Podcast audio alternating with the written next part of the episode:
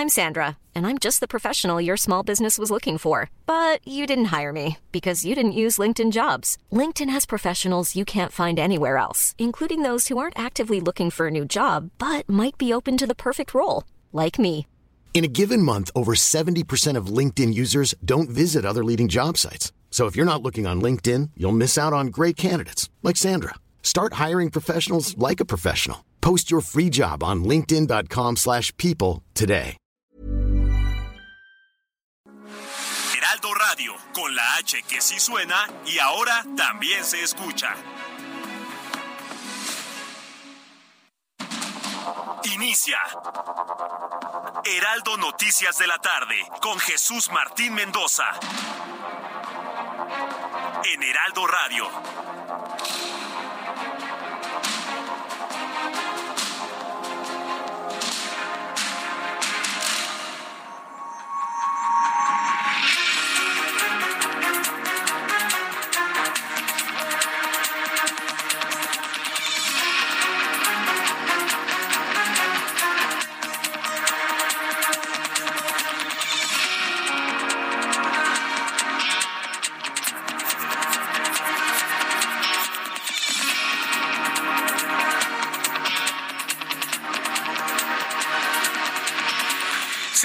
En punto, hora del centro de la República Mexicana. Bienvenidos. Me da mucho gusto saludarle. Finalmente es viernes, terminamos una nueva semana.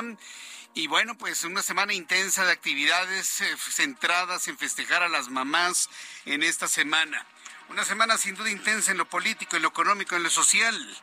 Como todas las tardes le digo, súbale el volumen a su radio. Yo soy Jesús Martín Mendoza y le tengo las noticias más importantes hasta este momento. Hay muchas personas que están de alguna manera muy preocupados o ocupados de lo que ocurre en la frontera entre México y los Estados Unidos. Mire que los enfrentamientos entre patrulla fronteriza, ejército, policía, no ha sido, digamos, tan violenta como se esperaba desde ayer, aunque sí vimos momentos verdaderamente dolorosos de hombres con sus esposas, con sus hijos, toda la familia entera bajo el sol en medio de tierra, ¿no? Esperando a que quitaran las mallas de púas y los dejaran entrar hacia Estados Unidos. De, verdad, el, el, nivel de ignorancia es verdaderamente increíble y sobre todo la mala sangre, ¿no? De quienes estuvieron diciendo, no, el, el 12 de mayo vas a poder entrar libre a los Estados Unidos y le sacaban los 7 mil, los 8 mil, los 10 mil dólares. Sí, estas personas han pagado hasta 200 mil pesos nada más para que los llevaran a la línea fronteriza, para que les abrieran la puerta. Hágame usted el favor. No, no, hay unas historias de fraudes impresionantes. Bueno, hoy finalizó el título 42. El secretario de Relaciones Exteriores, Marcelo Ebrard, advirtió que México le ha informado al gobierno de Estados Unidos que no podrá admitir y no aceptará más de mil migrantes por día. Bueno, a ver, es un manejo de los números, ¿no? Si no va a aceptar más de mil, ¿cuántos son mil diarios en un mes? Pues 30 mil. Los que comprometió el presidente de la República a recibir todos los meses. Así que no nos vayamos con el manejo de los números. No vamos a poder recibir más de mil diarios, o sea, 30 mil al mes. Bueno, en febrero serán 28 mil, si usted quiere, ¿no? Y habrá meses en los que sean 31 mil. Pero por el amor de Dios, no se van a poder recibir más de mil diarios, es lo que ha explicado Marcelo Ebrard. Hoy le voy a tener todos los detalles de lo que comentó esta mañana. Mientras tanto, el presidente mexicano rechazó gestionar la desaparición de un fideicomiso del Poder Judicial de 20 mil millones de pesos con el diputado panista Santiago Krill, quien ya había aceptado ir con la ministra Norma Piña. El presidente a la mera hora se echó para atrás. A la mera hora se echó para atrás López Obrador. Algunos dirían, para eso me gustaba. Se echó para atrás. Tenía la oportunidad de demostrarle tanto a Santiago Cría, a Norma Piña, que él tenía la razón. ¿Y qué terminó haciendo? Se echó para atrás, así. El presidente consideró que Krill está manipulando la propuesta por lo que pidió que siga su camino. Se echó para atrás, hombre. Sabe perfectamente bien que en los temas de argumentación el presidente mexicano lleva las de perder siempre. Entonces le voy a tener también los detalles de cómo se dio esto finalmente. Noticia número 3 que le voy a compartir más adelante. La jueza del Tribunal Superior de Justicia del Estado de México, María de Jesús Cabrera, sentenció a 46 años y 8 meses de cárcel a Efren García un hombre, un hombre que atacó con ácido en 2014 a su ex esposa y madre de sus hijos, Carmen Sánchez, para convertirse en la primera sentencia de violencia ácida en México y en América Latina. Mientras tanto, el juzgado noveno de distrito en materia de amparo con sede en la Ciudad de México otorgó una suspensión con la que prohíbe la Fiscalía General de Justicia Capitalina exhibir videos o fotos de la detención del ex jefe delegacional de Benito Juárez, Christian von Rorrich, así como sus datos personales o su carpeta de investigación. Híjole, se quedaron con las ganas. Se quedó con las ganas, don Ulises de estar mostrando a Christian von Rorich detenido, ¿no? ¿Con qué objeto? De que la gente más ignorante de la Ciudad de México pues vote en contra de Santiago Taboada, que es el más visible a convertirse en jefe de gobierno. E-, ese es el objetivo. A ver, por favor, ya, no, no, no seamos ingenuos, ese es el objetivo. ¿Por qué le están impidiendo a la fiscalía mostrar las fotografías de Christian von Rorich, independientemente si es culpable o no? Porque el mostrarlas violenta, pues claro, violenta la presunción de inocencia, que insisto, podrá ser inocente o tal vez no pero presumir la inocencia de Christian von Rorich es parte de un debido proceso. Esa es la razón por la cual dicen a la fiscalía, ya, deja de estar haciendo apología con las fotos de Christian von Rorich. A partir de este momento, nada. Ni nosotros. Hoy en el Herald Televisión le mostré la última para precisamente graficarle que eso que vimos ya no lo podremos hacer prácticamente en ningún lado, ni fiscalía ni medios de comunicación. Cuatro temas importantes en este viernes para cerrar la semana. Más noticias en resumen con Giovanna Torres. Este viernes, Manuel Alfonso Marín Salazar tomó posesión como titular de la Oficina de Representación del Instituto Nacional de Migración en el estado de Chihuahua, en sustitución de Salvador González, vinculado a proceso por el incendio en una estación migratoria en Ciudad Juárez que dejó 40 muertos. El presidente Andrés Manuel López Obrador condenó las declaraciones del senador republicano John Kennedy, quien apuntó que sin Estados Unidos, México estaría comiendo comida para gatos de una lata. El mandatario llamó a paisanos y latinos para que no voten en las próximas elecciones en la Unión Americana por candidatos majaderos, prepotentes y ofensivos. La senadora por Morena, Olga Sánchez Cordero, manifestó su apoyo a las aspiraciones presidenciales de Claudia Sheinbaum. La exsecretaria de Gobernación dijo, si yo tengo ya casi 60 años en la lucha de izquierda, creo que podría morir tranquila si veo que una mujer llega a ser la presidenta de mi país. La Comisión Federal para la Protección contra Riesgos Sanitarios liberó lotes de medicamentos para atención psiquiátrica que movilizó Desicofarma. Se trata de aproximadamente 1.403.693 cajas de clonazepam, litio, metilfedinato y medilfetinato de liberación prolongada.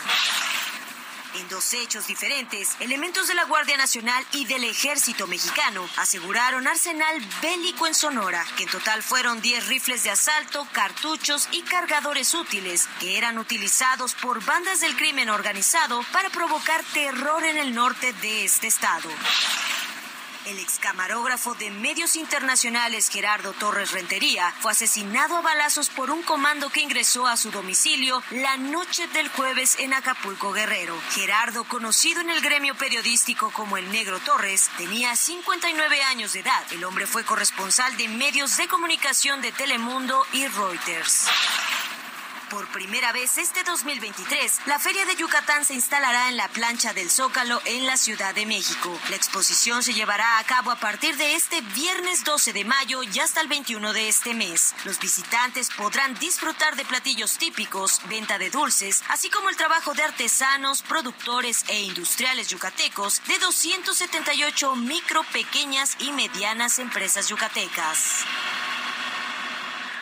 Muchas gracias, Giovanna, por la información en resumen a esta hora de la tarde, viernes 12 de mayo. Saludamos a quienes cumplen años, festejan su santo en este día, con, con mucho cariño. Me dicen que hoy es día del comunicólogo. Eh, ¿Cuál es la diferencia de un comunicólogo y un periodista? Pues toda, absolutamente, ¿no? El, comunicólogo como que sabe muy poquito de mucho, ¿no? Entonces, de aquí, de acá, de allá y de acullá, ¿no? Yo estudié ciencias de la comunicación, por supuesto, entonces por eso lo sé. Felicidades a todos los que egresan de las carreras de comunicación tiempos difíciles. Siempre han sido tiempos difíciles para quienes egresan de las carreras de ciencias de la comunicación. Siempre han sido muy difíciles. Pero bueno, hoy les reconocemos ese día.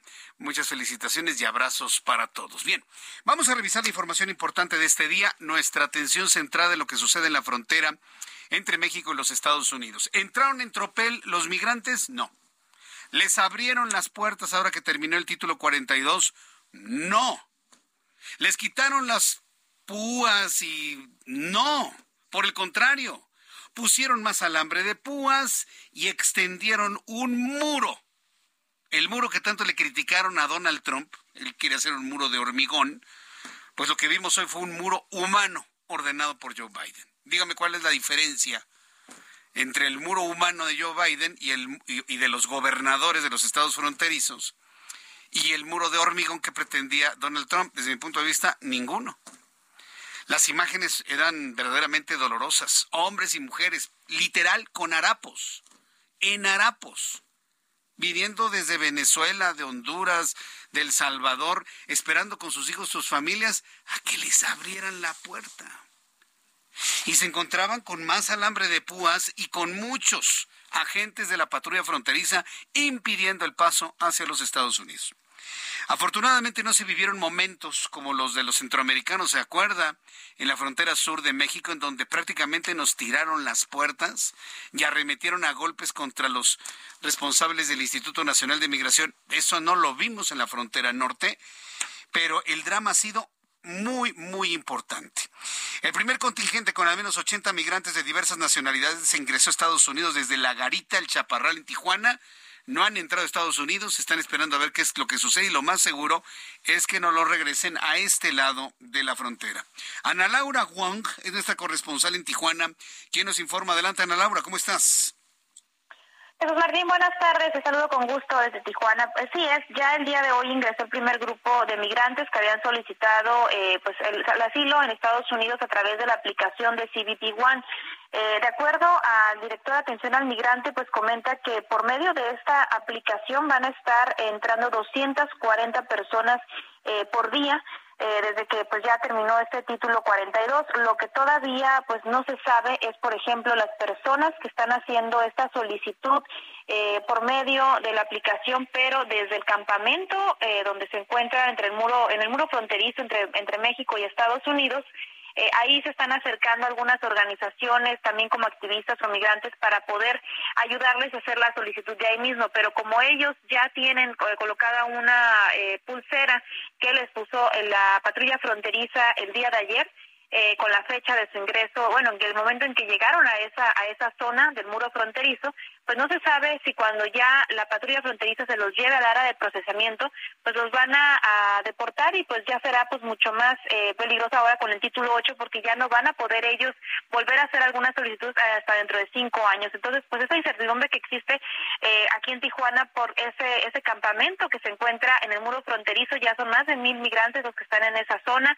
y siguen llegando no, no han llegado a lo que es la garita de San Isidro ni a la garita de Chaparral, pero eh, ya están llegando directamente a, ese, a esa zona. Se siguen aprovechando de ellos los mismos grupos criminales, se están cobrando entre 20 mil pesos a 30 mil pesos para eh, llevarlos a esa zona y todavía brincar el muro que también pues exponen exponen su vida y sobre todo quienes llevan bebés o niños. Entonces pues esa es ha sido la situación. Aumentó el número de, migrantes en este campamento. Siguen los operativos, incluso llegaron todavía más de la Guardia Nacional y del Ejército en esa zona. La Policía Municipal mantiene el operativo tanto en la garita de San Isidro, el Chaparral y también eh, cerca del muro fronterizo. Bien, pues entonces digamos que el, asunto no fue tan tan intenso como se esperaba. Me imagino que hay miles de personas esperando pasar de manera ilegal hacia los Estados Unidos. ¿Qué, es lo que observas en este momento? ¿Cómo se vive la vida en la frontera en este momento, Ana Laura? Fíjate, Lo único que sí afectó un poco fue en el cruce, en el cruce peatonal y también este en automóvil, porque sí se han reportado cruces más lentos eh, eh, que otros días. Esto fue a partir de, del día martes, miércoles que empezaron con los simulacros preventivos por parte de las autoridades de, de CBP que estuvieron haciendo ejercicios en, caso de que se presentara alguna eventualidad ya con los eh, con la comunidad migrante y entonces ha sido más lento el proceso en la revisión de, tanto de peatones y también de automóviles al cruce a esta Estados Unidos. Esto únicamente en la garita del Chaparral y también en San Isidro. Bien, Ana Laura, no nos resta más que estar muy atentos de lo que suceda durante este fin de semana. Muchas gracias por la información desde Tijuana. Gracias, bonita tarde. Que te vaya muy bien, hasta luego, muy bonita tarde. Nuestra compañera corresponsal en Tijuana, Ana Laura Wong. Vamos en este momento con Yajira Carrillo, Yajaira Carrillo, ya lo, dije correcto, Yajaira Carrillo, ella es reportera del canal fronterizo de Noticias 66 en Mexicali. Eh, hay varios puntos fronterizos importantes de estar revisando con todo detalle. Y también iremos a la frontera con Tamaulipas. ¿Usted tiene personas o conoce personas que estuvieron esperando el poder entrar a los Estados Unidos? Vuelvo a insistir, el, eh, no se dieron los eh, momentos de enfrentamiento que algunos esperaban, pero sí, miles de familias se quedaron esperando, sí, de pie frente a la frontera, en medio de la maleza, en algunos puntos donde no hay río, eh, con, la malla ciclónica y protegidos por la patrulla fronteriza, inclusive con elementos del ejército. Se quedaron con un palmo de narices, ¿sí? Algunos les han cobrado siete mil, ocho mil dólares. Algunos les han cobrado veinte mil, treinta mil pesos. ¿De dónde lo saca la gente más pobre, tanto de México como de Centroamérica? Yajaira Carrillo, del canal Noticias 66 en Mexicali. Qué gusto saludarte. Adelante, muy buenas tardes. Hola, ¿qué tal? Jesús Martín, te saluda Yajaira Carrillo desde acá, desde la frontera eh, Mexicali-Caléxico. Esto, bueno, pues para darte una actualización sobre lo que se está viviendo con el fin del título 42 y el regreso del título 8.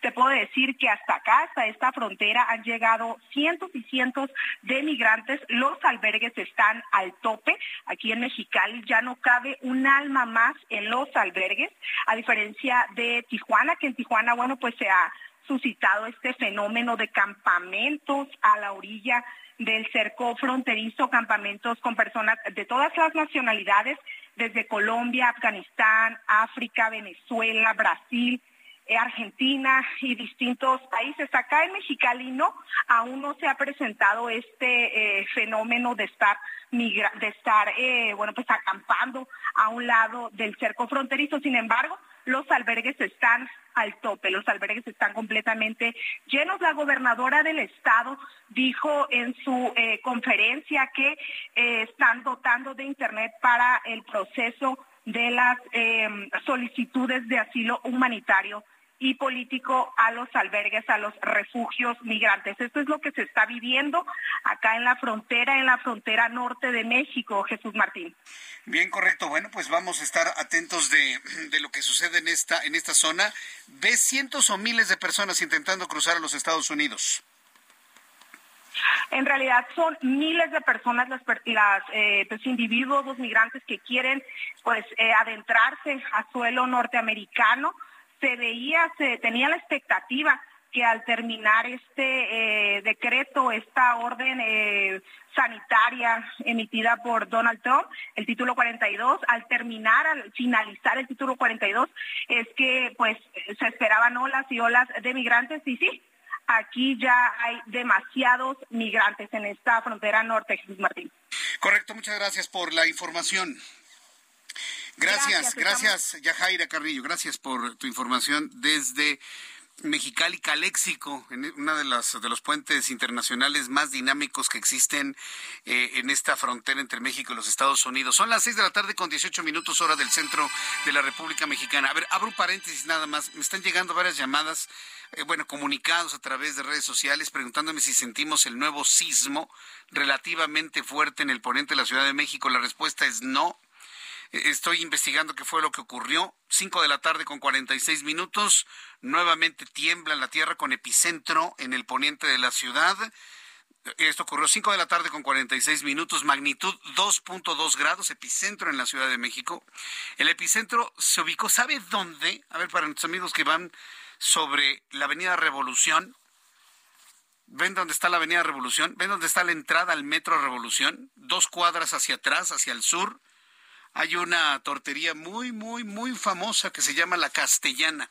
Ah, bueno, pues ahí abajo, ahí abajito, ahí abajo a un kilómetro de profundidad se volvió a mover la tierra de manera importante, muy cerca de donde han sido los otros sismos en las Águilas, y ahora el epicentro se ubicó ahí. Más adelante le voy a informar que hoy la jefa de gobierno de la Ciudad de México anunció la conformación de un grupo de expertos científicos que van a estudiar y van a tratar de encontrar una respuesta del por qué con tanta frecuencia se han dado estos sismos en la Ciudad de México con magnitudes pues que ya superan el 1.5, 1.7. Ya hemos tenido de 3, 2.6, 2.7, 2.2, este más reciente que le acabo de informar. La respuesta es no lo sentimos, pero si hubo personas que sintieron nuevamente este gran, esta gran sacudida, sobre todo en esta zona de Revolución y Barranca del Muerto, pues yo les invito para que me escriban a través de mi cuenta de Twitter, arroba Jesús Martín MX, arroba Jesús Martín MX. Bien, regresando al asunto migrante, regresando al asunto migrante, que es uno de los temas que nos han eh, llamado poderosamente la atención y que estamos muy atentos de que no surja ningún momento de violencia entre migrantes y patrulla fronteriza, a raíz de que los Estados Unidos eliminó el título 42 pero entró en vigor el título 8, que es inclusive más restrictivo. El Instituto Nacional de Migración advirtió que los rescates masivos, y así lo entrecomillo, los rescates masivos de migrantes podrían incurrir en violaciones a los derechos humanos por falta de capacidad en México para alojarlos. mire quién lo dice, el Instituto Nacional de Migración que agarra a trompadas a los migrantes que los tiene en una situación de, eh, eh, subhumana o infrahumana y que hasta se les quemó una estación migratoria en Ciudad Juárez. ¿El Instituto Nacional de Migración dice eso? ¿Habla de violaciones a los derechos humanos? Cosas veredes, ¿no? Bueno, pues eh, dicen que no, que no, en México no hay capacidad para alojarlos. Eso ya lo sabemos desde hace muchos años, por lo que ordenó negar a los migrantes todo, todo permiso de tránsito por el país y llevar su deportación de manera inmediata. Es decir, lo que está pidiendo el Instituto Nacional de Migración es que si llega un salvadoreño vía México a la frontera y lo deportan, que Estados Unidos lo mande al Salvador, que no lo deje en México porque no tenemos la capacidad pero yo le voy a decir algo al Instituto Nacional de Migración. Si el presidente ya dobló las manos y le prometió a Estados Unidos que para ayudarlo le vamos a abrir la puerta a 30 mil migrantes todos los meses, pues este llamado, mire, se quedará como letra muerta, lamentablemente. Vamos con mi compañero Iván Saldaña, reportero del Heraldo Media Group. Adelante, Iván, gusto en saludarte con más detalles de esta información. Muy buenas tardes. Jesús Martín, auditorio, buenas tardes. Sí, a raíz de que Estados Unidos eliminó el día de ayer el título 42, una política migratoria de salud. El Instituto Nacional de Migración advirtió ya al gobierno federal que los rescates masivos de los extranjeros sin documentos migratorios podrían incurrir en violaciones a derechos humanos por falta de capacidad en México, es decir, están reconociendo que no hay capacidad para alojar ante eh, pues lo que le llaman rescates masivos de migrantes aquí en México. Y ante ello pues el instituto ordenó a todos a todas sus oficinas negar a los migrantes todo permiso de tránsito por el país y llevar su deportación de manera inmediata. Esto eh, se informó eh, mediante una ficha que se presentó en la conferencia mañanera, no estaba programado, que se presentara, se hizo algunos cuestionamientos sobre este tema al canciller y al presidente López Obrador, se transmitió esta ficha a Jesús Martín y en esta se leía que pues el Instituto Nacional de Migración alertó que ante la modificación del título 42 y el cierre de 33 estaciones migratorias a nivel nacional, los rescates masivos pueden tornarse violatorios a los derechos humanos al no, al no contar con un lugar para dar alojamiento a los extranjeros. Ahí también el Instituto Nacional de Migración informó que los traslados de migrantes a su país de origen se realizarán de manera inmediata ya sea por vía terrestre o aérea, en los cuales tendrán que ir acompañados por tres agentes migratorios y ordenó a todas las oficinas de migración en todos los estados no otorgar formatos múltiples migratorios ni otro documento que autorice el tránsito por el país. Eh, también eh, en esta misma ficha se leía que pues el gobierno federal instruyó impartir cursos de capacitación en materia de protección civil al personal en centros migratorios a fin de evitar que se repitan tragedias como el incendio de hace mes y medio en Ciudad Juárez, Chihuahua, que mató a 40 migrantes sudamericanos y centroamericanos. Textualmente dice Jesús Martín, la Coordinación Nacional de Protección Civil, en conjunto con el Instituto Nacional de Migración, impartirá cursos de capacitación y revisará los programas internos de protección civil. Eh, bueno, pues Iván. prevenir estos incidentes, Jesús Martín. Pues esperemos que no pase a mayores. Te agradezco toda la información con detalle, Iván. Gracias, muy buenas tardes. Muy buena tarde. Voy a los anuncios y regreso con más de esto. Escucha las noticias de la tarde con Jesús Martín Mendoza. Regresamos.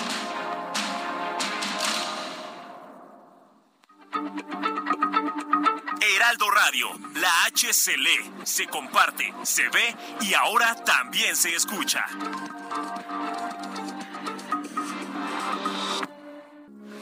Heraldo Radio, con la H que sí suena y ahora también se escucha. Continúa Heraldo Noticias de la tarde con Jesús Martín Mendoza.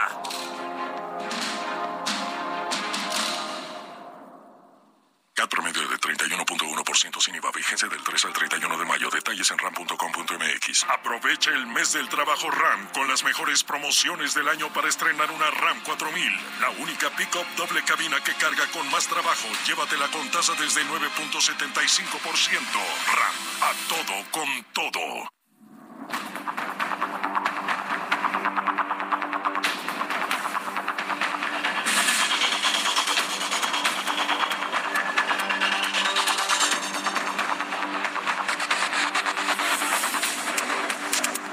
Son las 6 de la tarde con 30 minutos, las 6 de la tarde con 30. Sí, se han sumado aproximadamente unos 20, unas 20 réplicas del sismo del pasado 10 de mayo a las 10 de la noche con 20 minutos.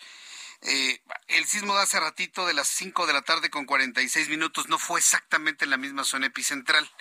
El epicentro está en la, la, calzada de las Águilas. Para quien conozca esta zona de la calzada de las Águilas, hay varios colegios en esta en esta avenida al poniente de la Ciudad de México.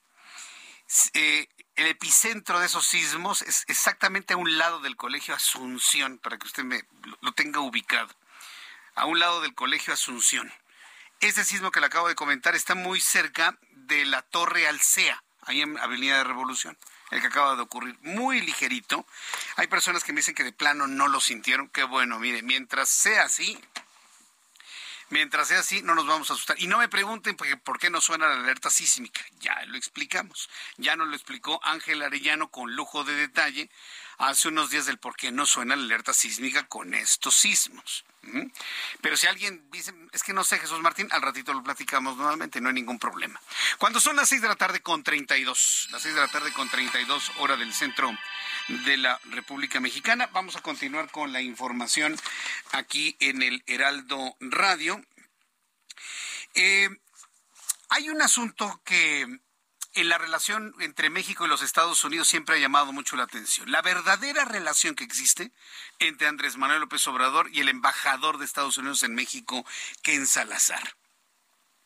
¿Realmente está, es un aliado del presidente o no lo es? A veces yo ya tengo mis, mis propias dudas, pero es un personaje de la noticia. O va y visita al presidente de la República o se comunica de manera eh, clara con los migrantes como sucedió el día de hoy. El embajador de los Estados Unidos en México, Ken Salazar, llamó a los migrantes a usar las vías legales para ingresar al país vecino del norte. O sea, ¿qué le está diciendo Ken Salazar? A ver, señores, no le paguen 8 mil dólares a un pollero, 160 mil pesos. Tramiten un pasaporte a su país. Y ya una vez que tengan el pasaporte, soliciten una visa, la más sencilla para entrar es la de turista. No les permite trabajar, pero pueden estar entrando y saliendo durante seis meses sin ningún tipo de problema para visitar a la familia y no hacerlo de manera ilegal. Hoy, ¿quién Salazar le está diciendo a los migrantes?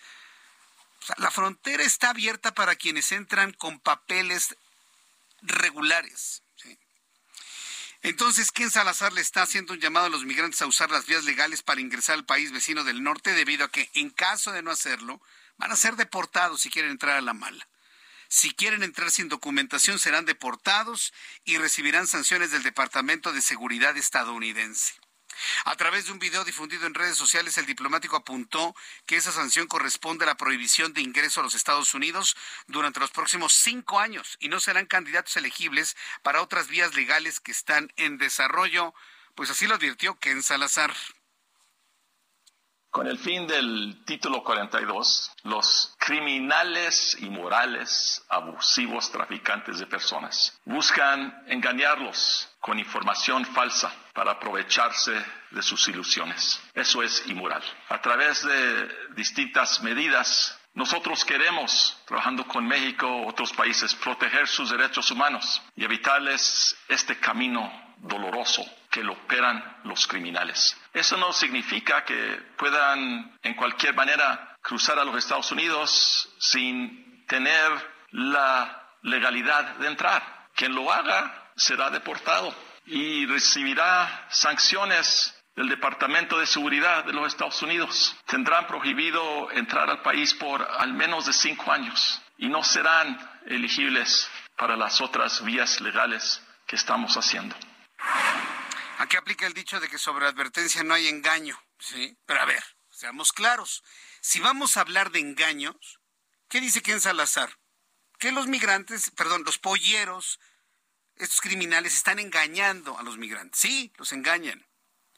Pero ¿sabe cuál es el otro problema? Que también hay autoridades de Estados Unidos que engañan a los migrantes.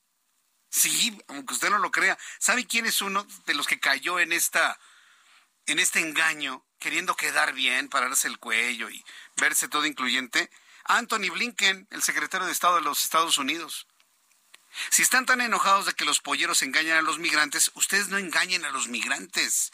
Don Anthony, no los engañen. ¿Por qué le digo esto? Porque una vez que terminó el título 42, ¿sabe lo que dijo el secretario de Estado Anthony Blinken a los migrantes? Les dijo, quédense en México. México es un país muy seguro para los migrantes.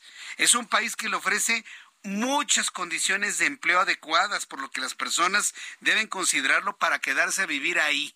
A ver, una cosa es la mentira de los polleros a los migrantes de que van a abrir la frontera, y perdón Anthony Blinken, esto es una mentira. Posiblemente México no sea un país tan peligroso como un Salvador con los mares. Estoy totalmente de acuerdo pero decirles de que aquí van a estar muy bien porque aquí van a encontrar trabajo y aquí deben quedarse a vivir es una mentira, eso no es cierto. Los migrantes viven un drama en México porque no andan libres, andan en las estaciones migratorias del Instituto Nacional de Migración. Eso es una mentira también. Decirles, quédate allá, hombre.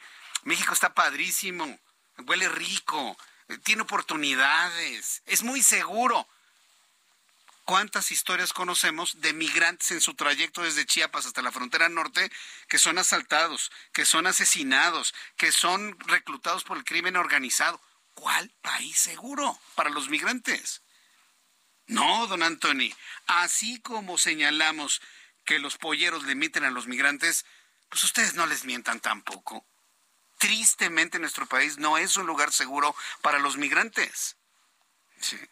En entrevista para la televisión estadounidense PBS, Anthony Blinken no quiso revelar una lista de países seguros para migrantes, pero puso como ejemplo a México donde dijo se necesita mano de obra, que bien podría ser cubierta por personas que huyen de sus países. Aseguró que el gobierno estadounidense ha trabajado muy estrechamente con su similar mexicano para ayudarle a reforzar su propio sistema de asilo. Tiene razón de que falta mano de obra, pero ¿cuánto?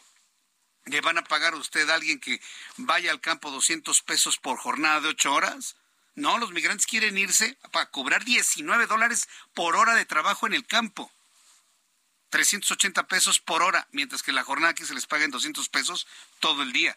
Pues, evidentemente no hay una comparación. Es, es, un caso tremendo, ¿no? En donde también podemos analizar las distorsiones de la economía, qué es lo que mueve y motiva a todas estas personas a querer entrar a Estados Unidos y no quererse quedar en México. Esto en la frontera entre México y los Estados Unidos. ¿Qué pasa en el sur? Cerca de 1.300 migrantes que esperaban en Tapachula por permisos de tránsito libre por México fueron trasladados a bordo de autobuses hacia distintas sedes migratorias de Chiapas, donde esperarán a que se defina su situación jurídica. Entro en comunicación con José Torres Cancino, nuestro corresponsal en el estado de Chiapas. Adelante, José, gusto en saludarte. Jesús, buenas tardes. El gusto en saludar es mío. Y bueno, vaya que se fueron estos migrantes de aquí de Chiapas porque no habían esas oportunidades laborales ni nada de lo que han dicho las autoridades allá en Estados Unidos. Y se fueron hoy a bordo de 17 autobuses con rumbo a distintas sedes migratorias de aquí mismo, de Chiapas. La principal en Tuxtla Gutiérrez, a donde ha sido concentrada la mayoría de este núcleo de aproximadamente 1.300 personas que estuvieron esperando estos permisos, estas formas migratorias por 45 días libre tránsito por México durante las últimas 48 horas y simplemente el Instituto, el Instituto Nacional de Migración no se las otorgó porque terminó este operativo de cara cuando cayó el título 42. Hasta el momento, el Instituto Nacional de Migración ha informado que ya no dará más estos permisos de libre tránsito por el país para los extranjeros que los estén solicitando aquí en Tapachula principalmente y en varias localidades del sur de Chiapas, a donde se han concentrado estos migrantes. Hasta el momento, Jesús, se habla de más de siete mil personas que fueron procesadas durante las últimas semanas en la que estamos en vigencia aún y que obtuvieron estos permisos para poder trasladarse a la frontera norte, donde efectivamente este nudo humano se está eh, efectuando en estos momentos debido a solicitando de alguna manera ingresar a Estados Unidos. Pero aquí en la frontera sur esta problemática persiste porque hasta entonces hay cientos de migrantes que están buscando de alguna manera los permisos de libre tránsito para poder acercarse lo antes posible a la frontera norte en toda esta efervescencia que tenemos con la caída del título 42. Vaya, pues sí, es una, una verdadera efervescencia. ¿De, de cuántos migrantes, migrantes estamos hablando? ¿1.300 o podrían ser más? Bueno, los que fueron trasladados hoy a bordo de estos 17 autobuses son aproximadamente 1.300 extranjeros de distintas nacionalidades, por supuesto, incluso del continente africano, del continente, del continente asiático, pero también están todos los que todavía están aquí varados en la frontera sur, que este día, este viernes, están buscando albergues o algún refugio para poder ingresar eh, y poder descansar, también pasar esta noche. Pero estamos hablando de que de alguna manera la frontera sur se ha desahogado con esta movilización desde la caravana el pasado 23 de abril y también con todos estos permisos que se han expedido, pero a esto le sumamos todos los que vienen entrando desde Guatemala y que hasta el momento pues no tienen un espacio ni tampoco una atención por parte de las autoridades federales mexicanas en cuanto a la atención se refiere. Bien, correcto, pues vamos a estar atentos de lo que suceda en la frontera sur. Eh, yo te agradezco mucho la información desde Tapachula, Chiapas, José Torres Cancino. Muchas gracias. Pendiente, Jesús, buenas tardes. Quedamos pendientes. Estamos en Tapachula, estamos en Tuxtla Gutiérrez, muy atentos de lo que sucede con los migrantes que vienen entrando desde el sur y que buscan llegar hasta el norte en esta gran crisis migrante en la que México está en medio. En la que México está en medio. Fíjese, le informaba hace unos instantes que el Instituto Nacional de Migración le pide al gobierno de los Estados Unidos la deportación automática a los países de origen de los migrantes y que no los dejen del lado de la frontera mexicana, del lado mexicano en la frontera, porque no hay capacidad para atenderlos. En eso estamos de acuerdo. Pero ¿qué cree que está haciendo el Instituto Nacional de Migración? Está cerrando las estaciones migratorias de manera temporal, pero las está cerrando. Van cerradas al menos 33 estancias migratorias en medio de esta crisis por la finalización del título 42. Tengo en la línea telefónica Gretchen Kuhner, directora del Instituto para las Mujeres en la Migración, a quien yo le agradezco estos minutos de comunicación con el auditorio del Heraldo Radio. Estimada Gretchen, gracias por estar con nosotros. Bienvenida. Buenas tardes. Hola, buenas tardes. ¿Tienen ustedes algún balance, alguna idea de cuántas mujeres y niñas están dentro de los grupos que suman miles en nuestro país buscando, esperando cruzar hacia los Estados Unidos? Sí, eh, son muchísimas familias y creo que en el total son alrededor de 70% entre mujeres, niños y niñas. Eh, en tanto en Frontera Sur, los que estaban o estaban hasta el día de hoy en la Ciudad de México y los eh, 10.000 o más que están en la frontera norte. ¿Cuál es la realidad que van a vivir estas personas ahora que han sido cerradas estas estancias migratorias? ¿Cómo lo está observando el Instituto para las Mujeres en la Migración? Sí, claro. Bueno, eh, la, o sea, que haya cerrado el Instituto Nacional de Migración las 33 estancias eh, temporalmente es debido a la situación del incendio del 27 de marzo, eh, ¿no? donde se murieron 40 personas en Ciudad Juárez. Entonces, ahí es una, una medida porque saben muy bien que, que las estancias, sobre todo, pero también las estaciones grandes eh, migratorias en, México son cárceles y creo que eh, pues se dieron cuenta que podría pasar cualquier cosa ¿no? después de Ciudad Juárez. Entonces, creo que es de alguna forma pues una medida eh, de una coincidencia que ocurre exactamente al mismo tiempo que se está levantando el título 42. Eh, ¿Qué significa? Entonces, lo que está haciendo el Instituto Nacional de Migración es subiendo a personas a autobuses en todo el territorio mexicano y este, llevándolos eh, hacia el sur o algunos hacia, eh, por ejemplo, el día de hoy eh, en la Ciudad de México, en el albergue de Tláhuac, de repente anunciaron anoche, llegaron 10 autobuses hoy y empezaron a mandar a las personas en autobuses a, ¿no? ¿Quién sabe dónde? Creo que a San Luis Potosí, algunos a Jalisco, otros a Veracruz, eh, pero sin explicación, las personas no saben qué están pasando, entonces eh, creo que las medidas son realmente confundir a la gente, eh, a lo mejor dejarlos en lugares como Guerrero, por ejemplo, donde hay, no hay nada, no hay ningún apoyo de parte de las organizaciones de la sociedad civil. Vamos a ver. Sí, fíjese, estas declaraciones de alguna manera, esto que nos ha comentado aquí en el Heraldo, Gretchen, sustentan lo que analizábamos hace unos instantes a lo dicho por Anthony Blinken. Anthony Blinken le dijo a los migrantes, quédense en México, es un país muy seguro para los migrantes, lleno de oportunidades. No es cierto, los migrantes viven verdaderos infiernos de inseguridad en el país y ya me lo está comentando usted. Ni siquiera sabemos a dónde se los llevan a los migrantes, Gretchen. Sí, no, no, no sabemos y es una lástima porque es un país de 130 millones de personas, es un país grande, es un país relativamente a nivel mundial rico que tiene muchos recursos y podría hacer las cosas mucho mejor. En la Ciudad de México hay 9 millones de personas y no podían ni, ni tener la capacidad de apoyar y abrir un albergue para, creo que ayer hubo 4.800 personas y desde aquí podrían estar esperando eh, en condiciones no de dignidad eh, porque pueden eh, acudir a la plataforma desde la Ciudad de México hacia el norte la esta plataforma de CBT One donde pueden hacer citas para entrar a, Estados Unidos y solicitar asilo. Entonces, pues yo creo que lo que tenemos es un caos y el gobierno mexicano, por más que hemos enviado cartas y cartas, a Relaciones Exteriores, este, a CEGOV, no nos contestan, no publican nada, no sabemos dónde van a mandar a la gente, es muy difícil organizarnos para poder apoyar.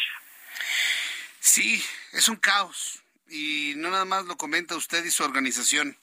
Eh, se comenta inclusive en los Estados Unidos, es un verdadero caos el que se está viviendo aquí sin la capacidad de poder atender a los migrantes. Eh, ¿Desde cuándo están tratando de tener alguna comunicación con el gobierno mexicano a través de relaciones exteriores sin éxito? Sí, eh, bueno, después del incendio del 27 de marzo, no hicimos varias este, conferencias de prensa afuera de, Segov y mandamos eh, ahí empezando, creo que fue el 28, el, no, el día después eh, de marzo, y este mandamos ahí cartas a, a y a Relaciones Exteriores y luego hace una semana y media eh, también otras cartas tanto a, a eh, como a Relaciones Exteriores, pues preguntando precisamente esto, qué va a pasar.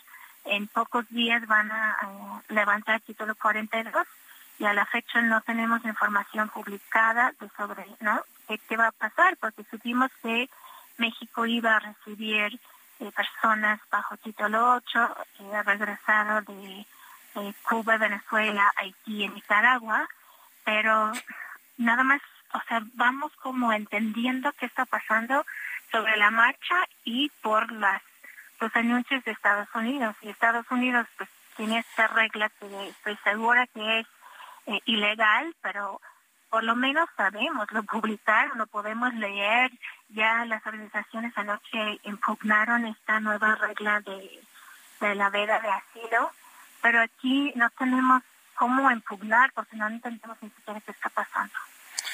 Bien, pues Gretchen, estaremos en comunicación en una oportunidad futura. Esta crisis, este caos, como bien ha sido calificado, pues yo creo que nos va a durar bastantes semanas. Entonces, entre tanto, ponen orden en este caos, pues volveré a platicar con usted en, en próximas semanas. Yo le agradezco mucho, Gretchen, el que me ha tomado la comunicación. Muchas gracias. Bonita tarde. Hasta luego. Muy buenas tardes. Gretchen Kuhner, directora del Instituto para las Mujeres en la Migración.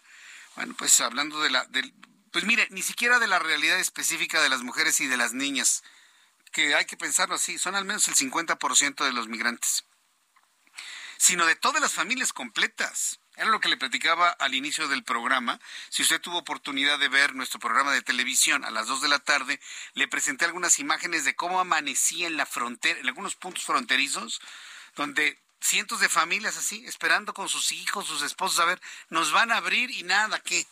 Llega la policía fronteriza a reforzar el alambre de púa para que no se pasen. Gente que ha quedado completamente engañada. Y luego Anthony Blinken diciendo, quédense en México, hombre. Es un país seguro y hay muchas oportunidades. No, no, eso, eso, eso tampoco se hace. Al drama que viven estas personas, estos seres humanos, defraudados por los polleros, ¿Le tenemos que sumar un comentario de esa naturaleza? Bueno, son las seis de la tarde con 50 minutos, las seis de la tarde con 50, hora del centro de la República Mexicana. Bien, vamos a otros asuntos que tienen que ver con la política. Ah, sí, porque mire, mientras todo esto es un caos, como lo calificó nuestra invitada del día de hoy, un verdadero caos migratorio, ¿qué hacen los políticos? Pelearse, pelearse, darse de patadas abajo de la mesa. Y en esa, en esa pelea hemos estado observando, pues no tanto peleándose, pero sí en un tono más eh, beligerante, más eh, asertivo, más intenso, más directo a Santiago Krill Miranda, el presidente de la mesa directiva de la Cámara de Diputados. Lo hemos visto mucho más intenso, retando, eh, explicándole a López Obrador el por qué se equivoca, invitándolo a retos, Hoy viernes el presidente López Obrador rechazó el reto de Santiago Krill de ir con la ministra presidente de la Suprema Corte de Justicia de la Nación, Norma Lucía Piña, para hablar sobre la desaparición de un fideicomiso del Poder Judicial de 20 mil millones de pesos y destinar esos recursos a becas de estudiantes pobres. Insisto, esto de que mandan el dinero a la gente más pobre es un dogma de fe, ¿eh? eso a mí no me consta. Pero en fin, pues considero que el panista es un manipulador. Dice el presidente, no, yo no voy a ir con Santiago Krill porque es un manipulador. En lugar de que diga así, se sale con lo que sabe hacer el presidente, insultar. Insultar, violentar, como hoy se lo comparto en mi columna del Heraldo de México, que la puede leer en nuestra página web www.elheraldodemexico.com o igual usted puede verla en mi cuenta de Twitter arroba Jesús Martín MX. Lo calificó de manipulador. Cuestionó que la, desaparición le perjudique, pues dijo que si desaparece ese fideicomiso y se respeta la Constitución, ganaría lo mismo que él, por lo que dijo que Kirill siga su camino, ya que va a tener votos de los ministros, y así López Obrador lo rechazó. Que lo que quiero es perjudicar a las familias de los trabajadores del Poder Judicial. ¿Cómo se les va a perjudicar si hasta los ministros, si desaparece ese fideicomiso y se respeta la Constitución, ganarían lo mismo que gano yo. Ya quisieran la mayoría de los mexicanos. Estamos viendo que los trabajadores, casi 22 millones de trabajadores inscritos al Seguro Social, ganan en promedio 16 mil pesos mensuales. Y yo gano 10 veces más. Y ellos ganarían 10 veces más. ¿Qué les pasaría? Nada. Nada más que ahora no ganan 10 veces más en promedio que lo que gana un trabajador mexicano, sino ganan 50 veces más si se le suma todo. ¿Eso es justicia? ¿Se puede llamar Suprema Corte de Justicia de la Nación? Entonces ya, ¿para qué hablar con Cris? Que siga su camino. Ahí la lleva. ¿Sabe lo que hace Andrés Manuel López Obrador? Explotar la medianez y la mediocridad en la que se encuentra sumida la humanidad, ya ni siquiera México, la humanidad. Eso da, eso da e, elementos de voto. ¿sí? Yo le quiero decir a los chavos y a los jóvenes que no los engañen con este discurso. Ustedes, si hacen un trabajo excepcional, un buen trabajo, tienen todo el derecho de ganar el dinero que quieran, de manera legal, de manera honesta. Si ustedes hacen un excelente trabajo, pueden ganar bien. Y pueden ganar más de 100 mil, 200 mil, 300 mil, 400 mil, un millón, dos millones. Tengan esa idea tengan esa idea, supérense, busquen abandonar la pobreza de manera legal y de manera honesta con el esfuerzo del trabajo y con el esfuerzo del talento. Que no venga nadie a decirles que ustedes se van a quedar pobres toda la vida. Y lo tengo que decir porque no vamos a permitir, por lo menos muchos mexicanos, estar difundiendo ideas para fomentar la mediocridad de las nuevas generaciones. No, señores. Ustedes supérense, estudien, naveguen contracorriente, sean honestos, sean legales, sean buenas personas, sean buenos mexicanos y de verdad la vida les va a sonreír. Busquen dejar la pobreza y no hagan caso de estos discursos que gracias a Dios son muy temporales. Voy a ir a los anuncios y regreso enseguida con un resumen y las noticias más importantes. Escucha las noticias de la tarde con Jesús Martín Mendoza. Regresamos.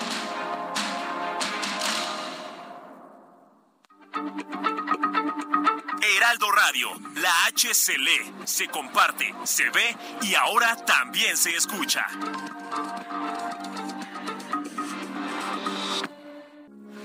Heraldo Radio, con la H que sí suena y ahora también se escucha. Continúa Heraldo Noticias de la tarde con Jesús Martín Mendoza.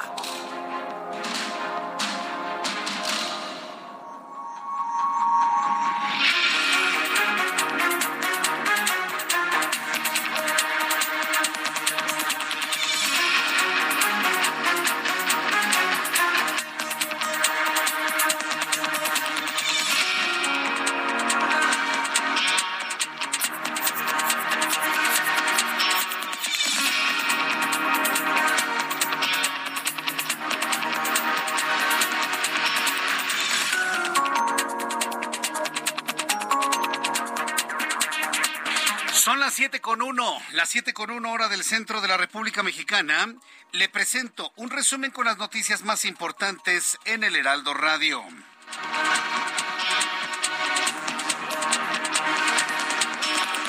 Bien, pues tal y como lo sospechábamos desde hace algún tiempo, tenía que suceder y sucedió. El Movimiento Ciudadano, el partido político Movimiento Ciudadano y su coordinador en la Cámara de Diputados, Jorge Álvarez Maínez, ha presentado ya una denuncia ante el Instituto Nacional Electoral en contra de Andrés Manuel López Obrador por el uso indebido de recursos públicos con fines electorales. ¿Se acuerda esta semana cuando López Obrador dijo, ah, nuestro plan C va a ser para que todos voten por Morena y de esta manera este, tener una mayoría calificada y hacer modificaciones constitucionales? Así que todos voten por Morena. Ah, bueno, pues eso es una violación flagrante a las leyes electorales. Y el movimiento ciudadano, y no entiendo por qué los otros partidos no lo han hecho, han denunciado ante el INE el uso de recursos públicos con fines electorales. Vamos a estar muy atentos de la reacción del Instituto Nacional Electoral y en su caso el Tribunal Electoral del Poder Judicial de la Federación ante esta denuncia ya presentada en contra de Andrés Manuel López Obrador.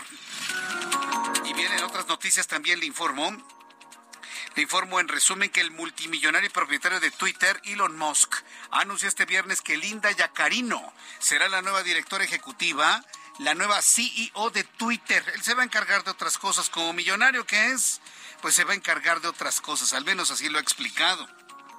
El multimillonario y propietario de Twitter, Elon Musk, anunció este viernes que Linda Yacarino será la nueva directora ejecutiva de Twitter y que ella se va a centrar principalmente en las operaciones comerciales de la plataforma de red social.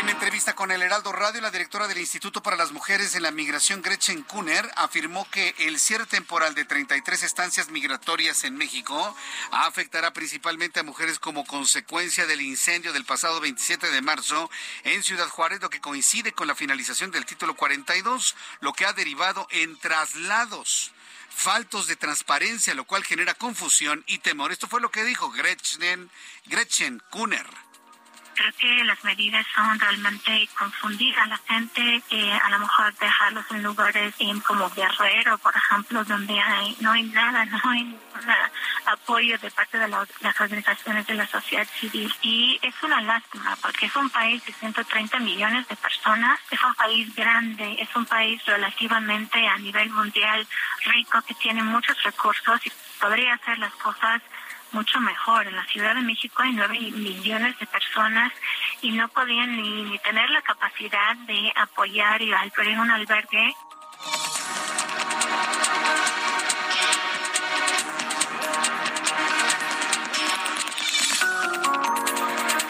Esto nos dijo nuestra invitada del día de hoy aquí en el Heraldo. Mientras tanto, el Instituto de Geofísica de la UNAM aclaró que pese a los recientes sismos con epicentro en la Ciudad de México, la cantidad de estos se mantiene dentro de los límites esperados al acumular hasta el momento 266 desde el año 2000, de acuerdo con el Servicio Sismológico Nacional. Por cierto, volvió a temblar con epicentro en la Ciudad de México.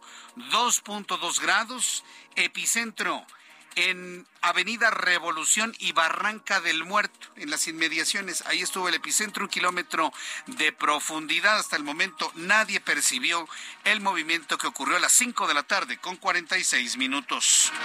Manuel Alfonso Marín Salazar se convirtió en el nuevo titular de la Oficina de Representación del Instituto Nacional de Migración en Chihuahua en sustitución de Salvador González Guerrero, quien fue detenido por el incendio en la estación migratoria de Ciudad Juárez, donde murieron 40 migrantes el 27 de marzo.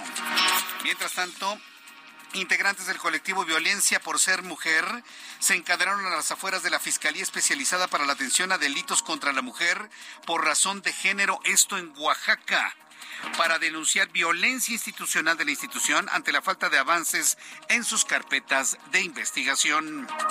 El embajador de México en los Estados Unidos, Esteban Moctezuma Barragán, envió una durísima carta este viernes a John Neil Kennedy en respuesta a las declaraciones que hizo durante una sesión con la directora de la DEA, Ann Milgram.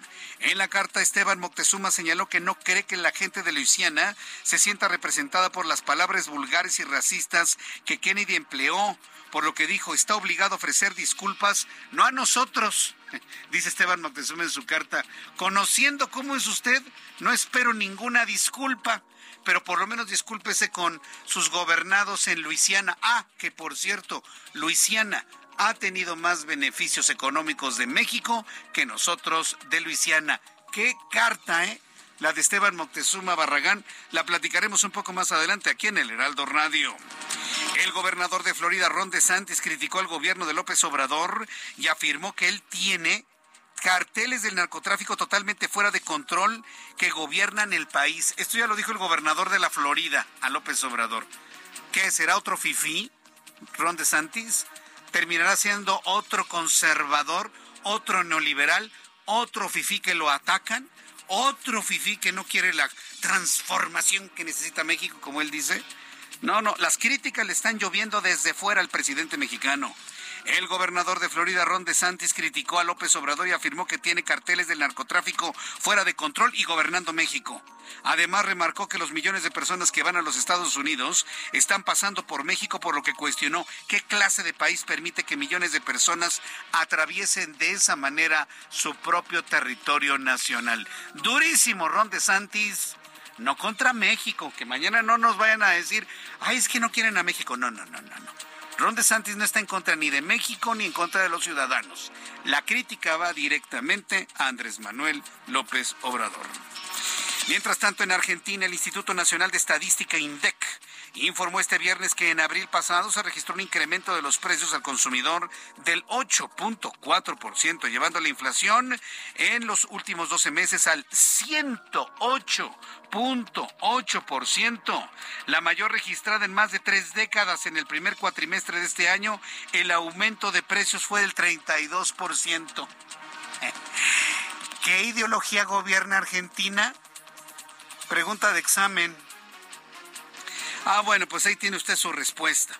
Mientras tanto, el Ministerio Público del Perú solicitó este viernes una pena de 35 años de cárcel para el expresidente Pedro Pablo Kuczynski, quien es acusado de los delitos de corrupción y lavado de activos con el agravante de organización criminal como parte de la investigación por el caso Oderbrecht. Le informo que el expresidente de Brasil, Jair Bolsonaro, anunció este viernes que va a denunciar ante el Ministerio Público Federal al señor Luis Ignacio da Silva por asociarlo con presuntas corruptelas de un antiguo ayudante y por atribuirle miles de muertes por la pandemia de COVID-19. Jair Bolsonaro va a denunciar al presidente de Brasil, Luis Ignacio da Silva, por estos dos delitos. Estas son las noticias en resumen. invito para que siga con nosotros. Le saluda Jesús Martín Mendoza.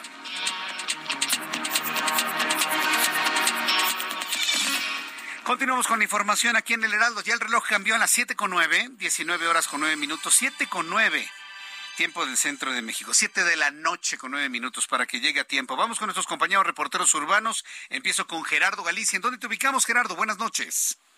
Zona sur de la capital, Jesús Martín. Excelente noche y tenemos información para nuestros amigos que van a utilizar la calzada de Tlalpan. Hemos encontrado bastantes dificultades, su avance realmente complicado desde que se deja atrás la zona del eje 7 sur, el circuito bicentenario, su tramo Richurubusco, rumbo a su tronque con el viaducto Tlalpan. El desplazamiento es casi vuelta de rueda. La buena noticia es que ya dejó de llover. Únicamente van a encontrar encharcamientos en carriles de la derecha y Miramontes no es opción. Hay asentamientos en los centros comerciales de Cuapa, pero además un accidente. Dos uh, mujeres fueron arrolladas uh, llegando, pasándose el tronque con calzada de las brujas. Ya en estos momentos van camino a un hospital y el conductor involucrado eh, ha sido detenido, el vehículo permanece en el carril extrema izquierda y por ello van a encontrar muchísimos problemas para transitar sobre la avenida Canal de Miramontes. Y por lo pronto, el reporte. Muchas gracias por esta información, Gerardo. Hasta luego. Javier Ruiz, adelante Javier. ¿Cómo estás? Buenas noches. Excelente noche, Jesús Martín. Y justamente hace unos momentos teníamos una manifestación, aproximadamente pues tres mujeres, Jesús Martín, feministas, llegaron a realizar pintas a la Fiscalía General de Justicia de la Ciudad de México y de la misma manera, con palos y con piedras, pues prácticamente rompieron los cristales de la entrada principal de la Fiscalía. Están exigiendo pues principalmente justicia por una joven que se llama Ali, que presuntamente fue violada por un policía de Chimalhuacán. Llegaron estas tres mujeres y pues prácticamente pues dañaron toda la fachada de esta Fiscalía. Tuvieron que llegar elementos de la Secretaría de Seguridad Ciudadana, principalmente del grupo femenil, y quienes las encapsularon, las tuvieron prácticamente cerca de una hora y posteriormente pues ya las se han retirado. Únicamente pues en el lugar quedan eh, trabajadores del gobierno de la Ciudad de México quienes están pues, retirando las pintas justamente y estarán en los últimos minutos pues también eh, colocando cristales nuevos. La circulación por algunos minutos se cerró sobre la calle de Gabriel Hernández, ya en estos momentos está abierto, sin embargo lo que es el doctor Río de la Loza en ambos bloques de carriles es de la zona de Cuauhtémoc, el avance es complicado para llegar hacia el eje central Lázaro Cárdenas. En este momento, Jesús Martín, es el reporte que tenemos. Muchas gracias por esta información, Javier Ruiz. Estamos atentos, hasta luego, buenas noches. Bien, son las 7 con 11, hora del centro de la República Mexicana. Vamos a entrar en contacto con Héctor Vieira. A esta hora de la tarde ya nos tiene claramente cómo cerraron los mercados financieros, las noticias de economía y finanzas un poco más adelante aquí en el Heraldo Radio. Pero antes, antes quiero informarle que una juez federal dictó sentencia de 46 años de prisión a Efraín García por el delito de feminicidio en grado de tentativa contra Carmen Sánchez, en lo que se trata de la primera condena por ataque con ácido en México y América Latina. ¿Se acuerda que hemos platicado sobre este asunto de esta ley, ¿no? La ley ácida, que por cierto generó una gran cantidad de, de comentarios y de dudas sobre su aplicación, porque recordará que aquí lo planteamos en el Heraldo Radio. Si un hombre le echa ácido a una mujer, sí, que se pudre en la cárcel si usted quiere, ¿no? Pero si una mujer le echa ácido al hombre, no, ahí no pasa nada. Ahí entra el supuesto de que la mujer se defendió del hombre violento y por eso le echó ácido. ¿Y entonces cuál es el castigo? Lesiones. Cuando eso se quedó planteado aquí en el programa, no, hubo reacciones en, torno a la inequidad de la aplicación de esta ley, que todavía, desde mi punto de vista, debe revisarse, ¿no? Si el hombre ataca con ácido a la mujer, ley ácida, que se pudre en la cárcel, está perfecto, me parece muy bien. Pero si la mujer es la que le echa ácido al hombre, que son menos los casos, pero también los hay, ahí no aplica, fíjese. Ahí aplica el criterio de que la mujer se defendió del violento. Entonces, en todo caso, se le podrían fincar responsabilidades por lesiones. Por eso le digo que esta ley es polémica, ¿sí? En el fondo. Qué bueno que existe, porque a la mayoría de los violentadores los castiga de manera ejemplar. Pero cuando sucede al revés, creo que todavía anda falseando la ley en ese, en ese piecito. Aquí la información de cómo se aplicó por primera vez esta ley.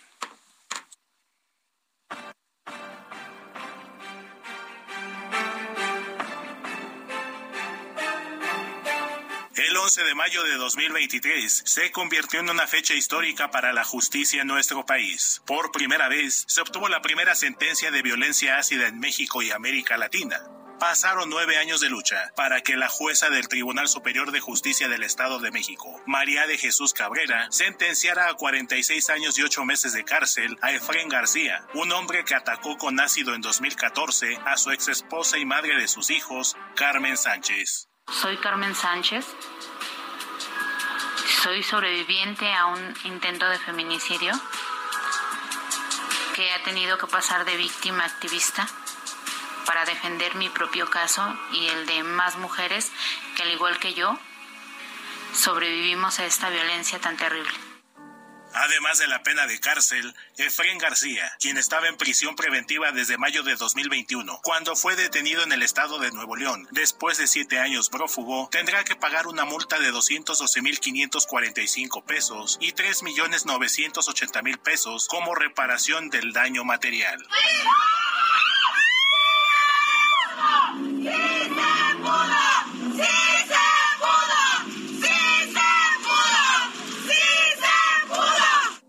El ataque que cambió su vida y la de su familia, Carmen Sánchez emprendió una lucha incesante para obtener justicia, para que su caso y el de otras mujeres víctimas de agresiones similares no quedaran impunes. Por eso, en 2021 creó una fundación con su nombre para brindarles todo el apoyo requerido. Y de acuerdo con la propia fundación, en los últimos 20 años se han contabilizado 28 ataques con ácido en México, cobrando la vida de seis mujeres.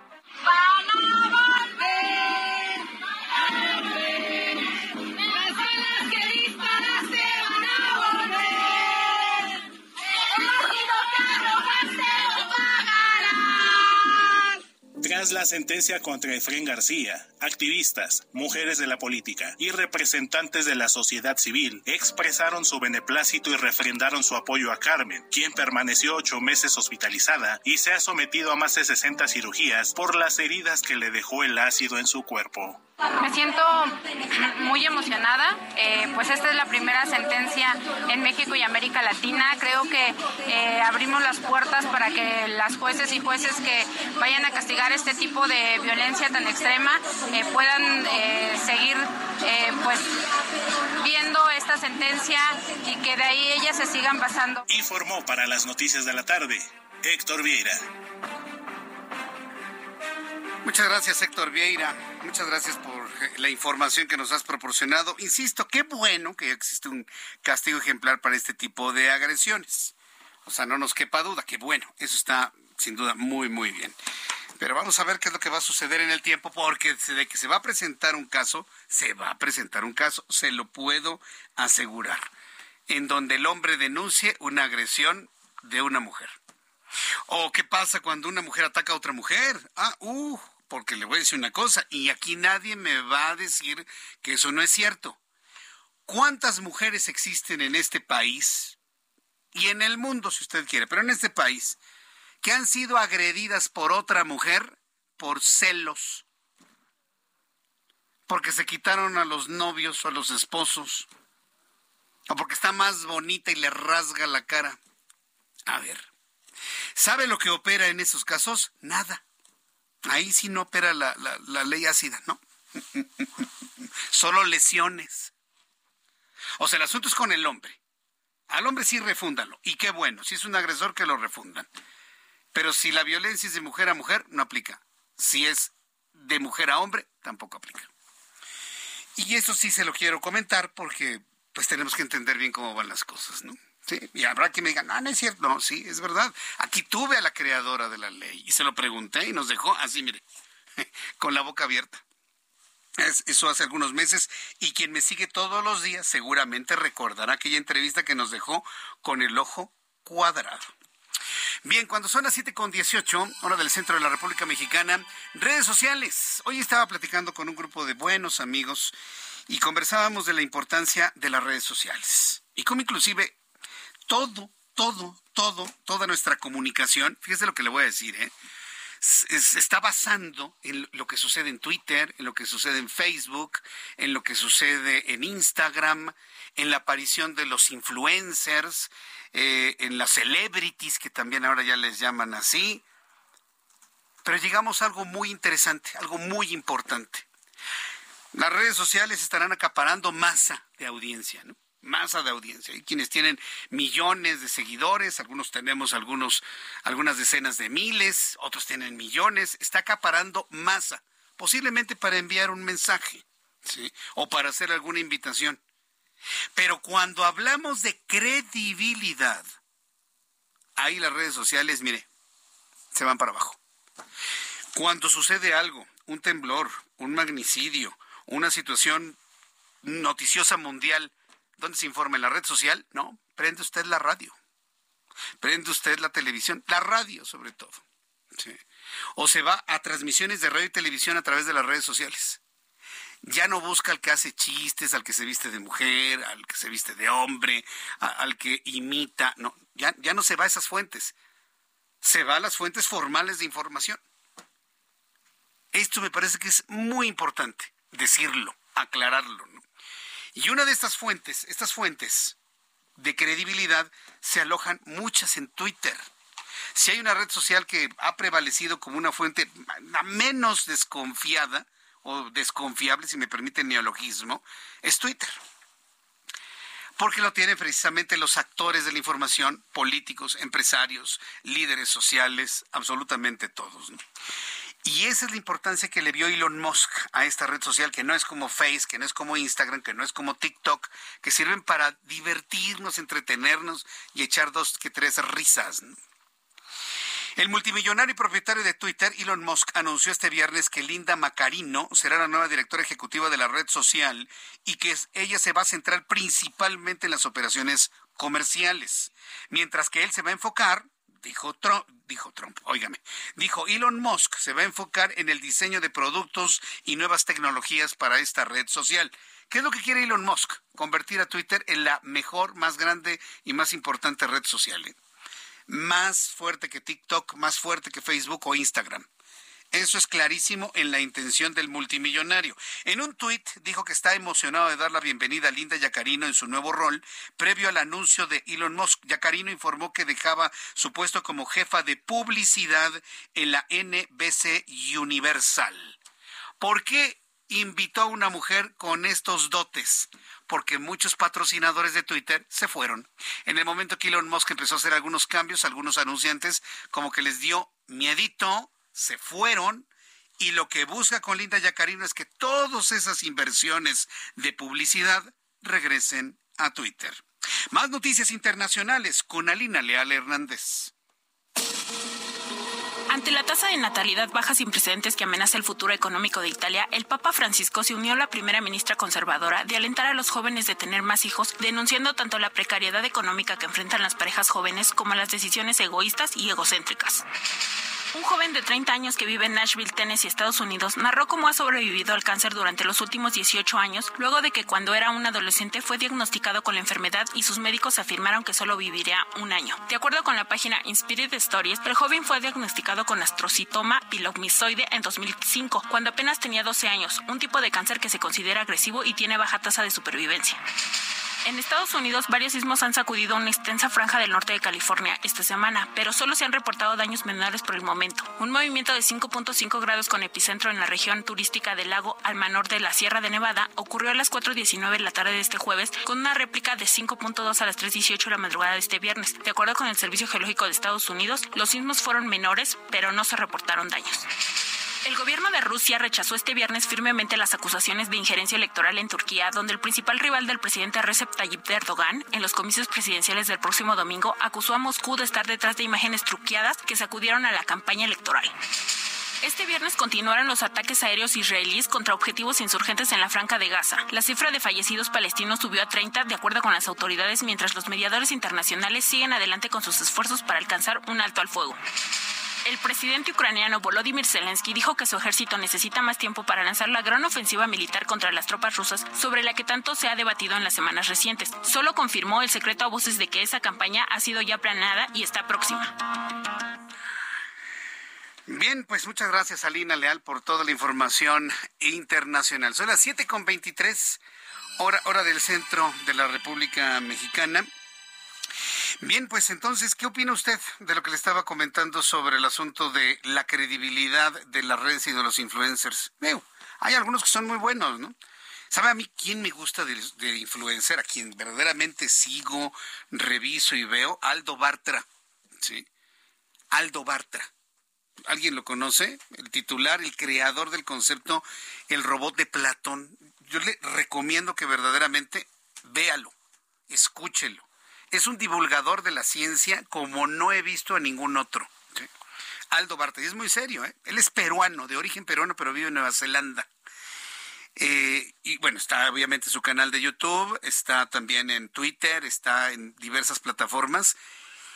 Pero, por ejemplo, cuando ocurre algo urgente, uno no va con Aldo Bartra, uno va con Aldo Bartra después para poder entender las razones y los porqués de las cosas. Entonces, lo importante es ubicarse en cada uno de ellos. Ya seguiremos platicando sobre estos fenómenos de las redes sociales desde mi punto de vista, cómo han venido a complementar a los medios de comunicación tradicionales, en este caso la radio, el programa que tengo de televisión, al cual yo le invito a que nos vea siempre de 2 a 3 de la tarde en el canal 8.1 Heraldo Televisión. Hemos creado una audiencia enorme y una gran familia que nos reunimos todos los días a las 2 de la tarde a ver la televisión y las noticias. Voy a ir a los anuncios y regreso enseguida con más aquí en El Heraldo. Escucha las noticias de la tarde con Jesús Martín Mendoza. Regresamos.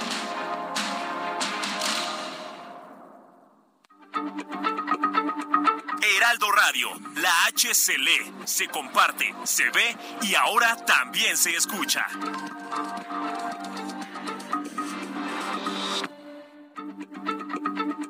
Heraldo Radio, la H se se comparte, se ve y ahora también se escucha.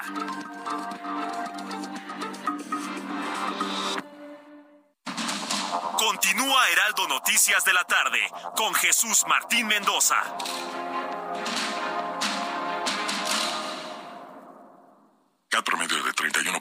31.1% sin IVA. Vigencia del 3 al 31 de mayo. Detalles en ram.com.mx. Aprovecha el mes del trabajo RAM con las mejores promociones del año para estrenar una RAM 4000. La única pick-up doble cabina que carga con más trabajo. Llévatela con tasa desde 9.75%.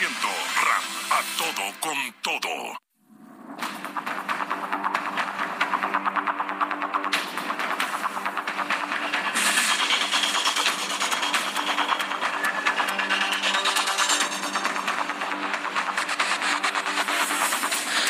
Son las siete y media, las 19 horas con 30 minutos, 7 de la noche con 30 minutos hora del centro del país. Les saluda Jesús Martín Mendoza como todas las tardes con las noticias en el Heraldo Radio.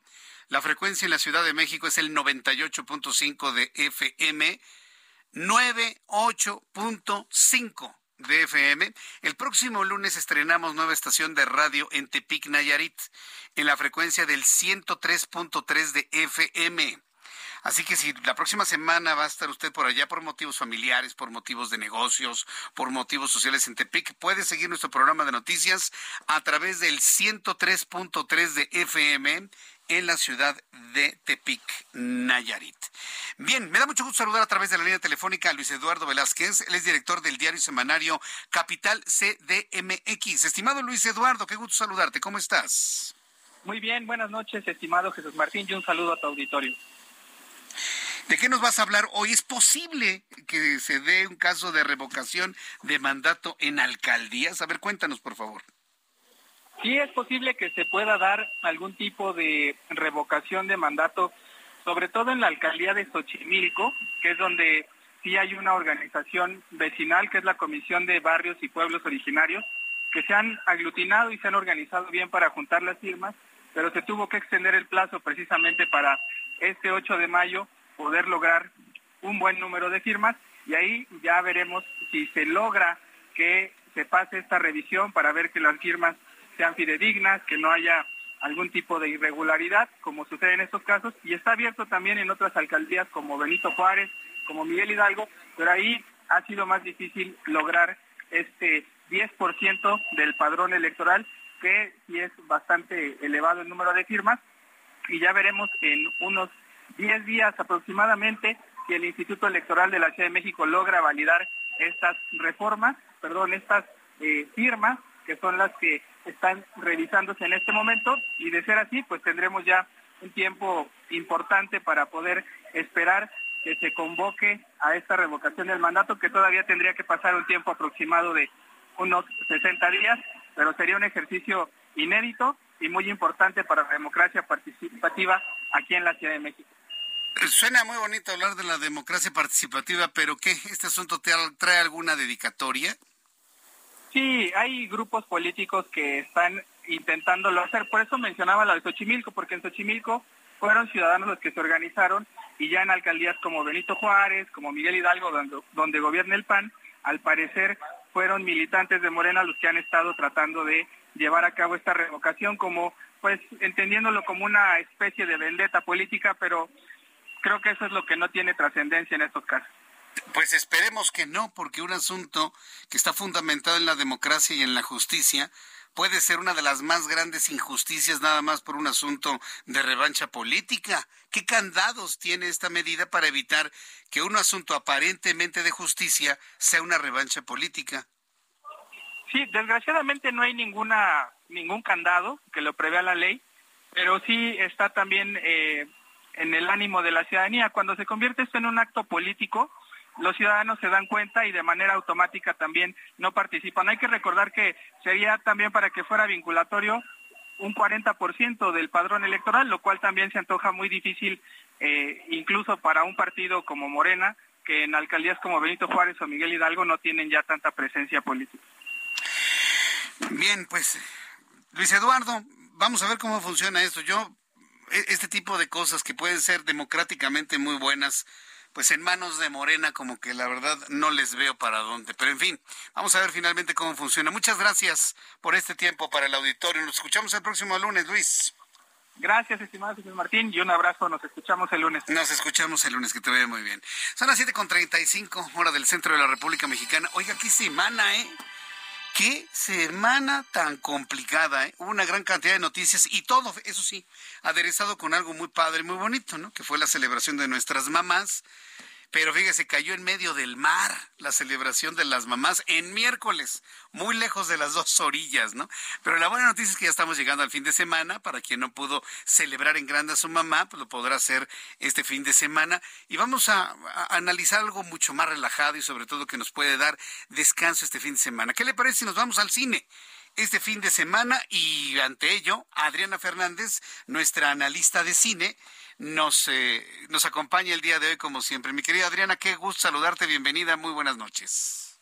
¿Qué tal, Jesús Martín? Buenas noches en este viernes que ya está un poco fresco, ¿verdad? Ya estoy sintiendo aquí un poco el frío, pero pues ya listos para distraernos, porque sí, qué semana, Jesús Martín, con Día, con día de las Madres incluido. sí, así. Ah, por cierto, felicidades en tu día, el pasado miércoles. Muchas gracias.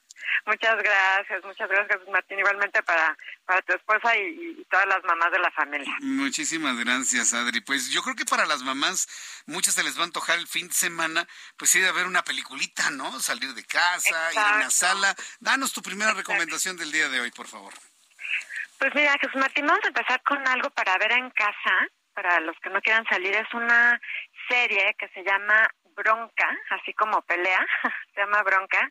Es una serie que se puede ver en Netflix, que tiene una premisa bastante interesante y con la que quizá muchos de los capitalinos nos podemos identificar, porque son dos personas que tienen un percance automovilístico, no llegan a chocar, pero uno viene saliendo en reversa, se echa en reversa, casi le choca a la persona que viene atrás, que pues no, no alcanza a ver quién es esa persona, pero se empiezan a pelear, empieza a ver como una pelea de, persecuciones, le avienta cosas al coche, ¿no? Se dicen de todo.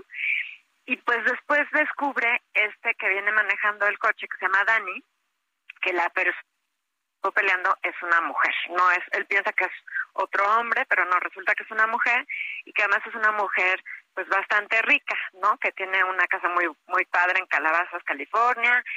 Y lo que resulta de esta serie, Jesús Martín, es como todo un estudio pues qué te diré, como que socioeconómico de la de estos dos personajes, o sea, como que te enseña que esta mujer que se llama Amy, la que digamos con la que tuvo el percance, pues no tiene una vida perfecta, ¿no? Su vida se ve perfecta porque vive en una casa muy padre, tiene un esposo que es famoso porque su papá era un artista, tiene una una niña, pero en realidad su vida es todo menos perfecta, ¿no? Tiene como muchos problemas, eh, muchas presiones.